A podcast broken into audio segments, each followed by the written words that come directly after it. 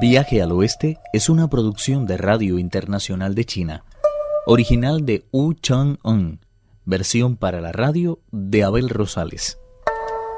Primera parte. Cuanto existe tiene su origen en la raíz divina. El Tao surge directamente de la fuente misma de la moralidad. La escritura dice, En el principio solo existía el caos. El cielo y la tierra formaban una masa confusa, en la que el todo y la nada se entremezclaban como la suciedad en el agua. Por doquier reinaba una espesa niebla que jamás logró ver ojo humano, y a la que Panku consiguió dispersar con su portentosa fuerza. Lo puro quedó entonces separado de lo que impuro, y apareció la suprema bondad que esparce sus bendiciones sobre toda criatura. Su mundo es el de la luz. Quien a él se acerca descubre el camino que conduce al reino de bien. Pan Ku fue el primer ser humano surgido de la conjunción del yin y el yang. Fue testigo de la formación del universo. Antes del gran viaje, la época luminosa comenzó cuando la primavera se enseñoreó, el firmamento echó sus inamovibles raíces y la luz pudo finalmente formar el sol, la luna, las estrellas y los restantes cuerpos celestes.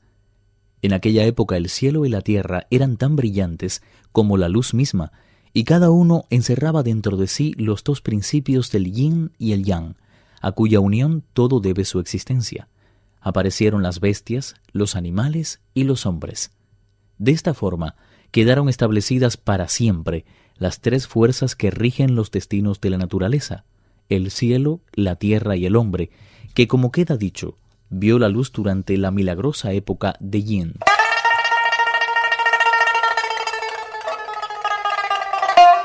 Después de que Pan Ku pusiera en orden el universo entero, finalizara el mandato de los tres reyes y los cinco emperadores, hicieran públicas sus por doquier respetadas disposiciones morales, el mundo fue dividido en cuatro grandes continentes, el del este, el del oeste, el del sur y finalmente el del norte.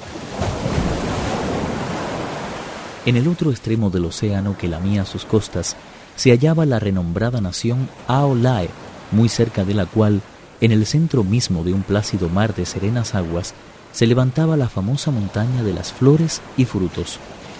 Había surgido en el momento mismo de la formación del mundo y ahora formaba parte de un conjunto de diez islotes que con el tiempo dieron origen a las tres islas, la morada de los inmortales. Su belleza era impresionante. No es extraño, por tanto, que el poeta escribiera sobre ella. Su Majestad compite con la serenidad del mismo océano, como si fuera el emperador de los mares. Las olas rompen contra su costado como montañas de plata que el golpe transforma en diminutas escamas de nieve, lanzando a los peces contra las rocas y sacando de su sueño de profundidad a las serpientes marinas. En su parte suroccidental se aprecian llamativas planicies cargadas de serenidad, mientras que al este todo es abruptez de picos que se arrojan con mal disimulada fiereza en el mar.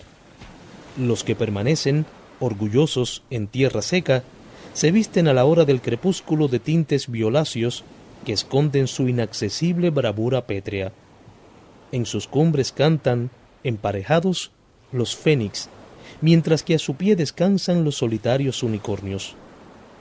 Por doquier se oye el lamento de los faisanes que buscan, desesperados, las cuevas en las que habitan los dragones.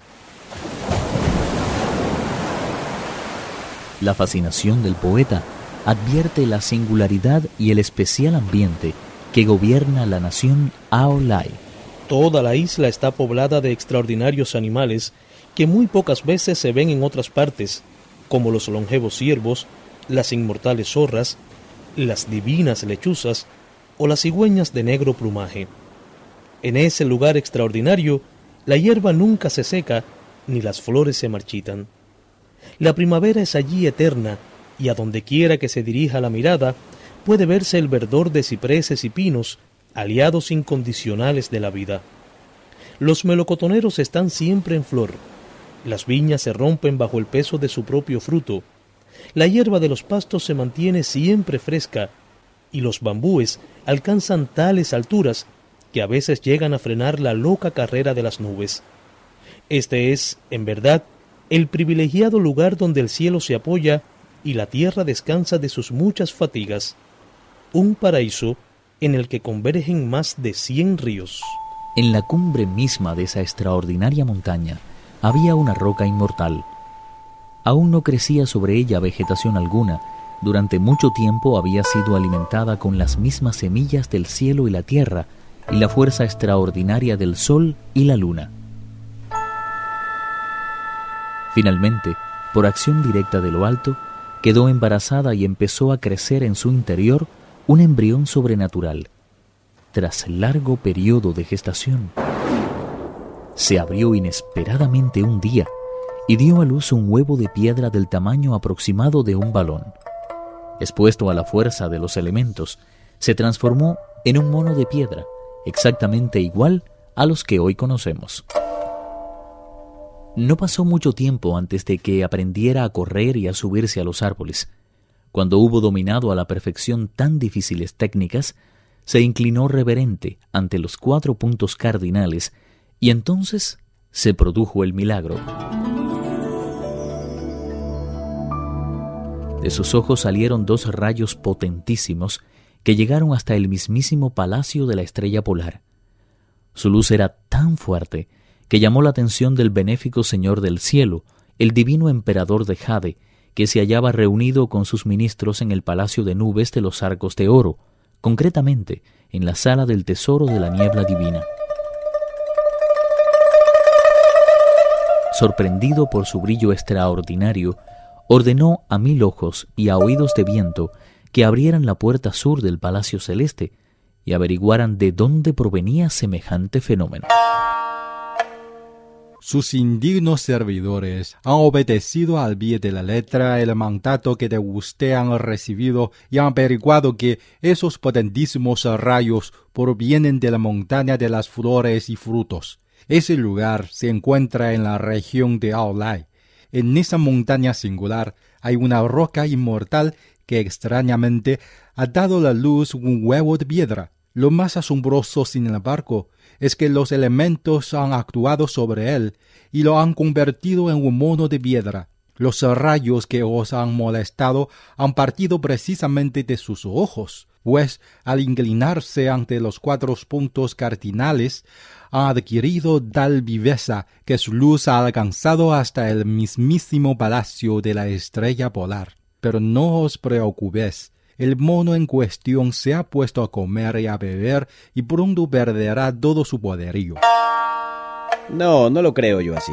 Las criaturas del mundo que yacen a nuestros pies surgieron de la copulación del cielo y la tierra, y es natural que de vez en vez nos sorprendan con su desconcertante modo de actuar.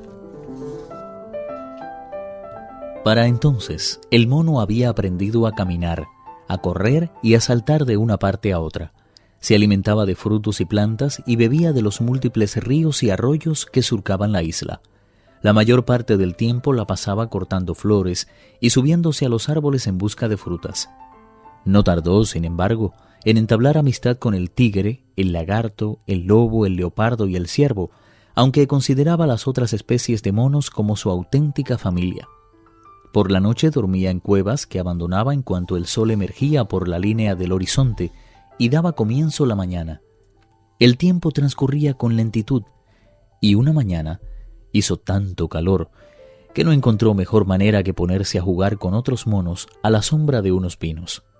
Descubrió entonces, sorprendido, lo mucho que se parecía a ellos. Viaje al oeste, uno de los cuatro grandes clásicos de la literatura china. Versión para la radio, Abel Rosales. Actuaron en este capítulo Alejandro Lee, Pedro Lago, Fernando Sun y Juan Carlos Zamora. Esta es una realización de Abel Rosales, quien les habla, para Radio Internacional de China.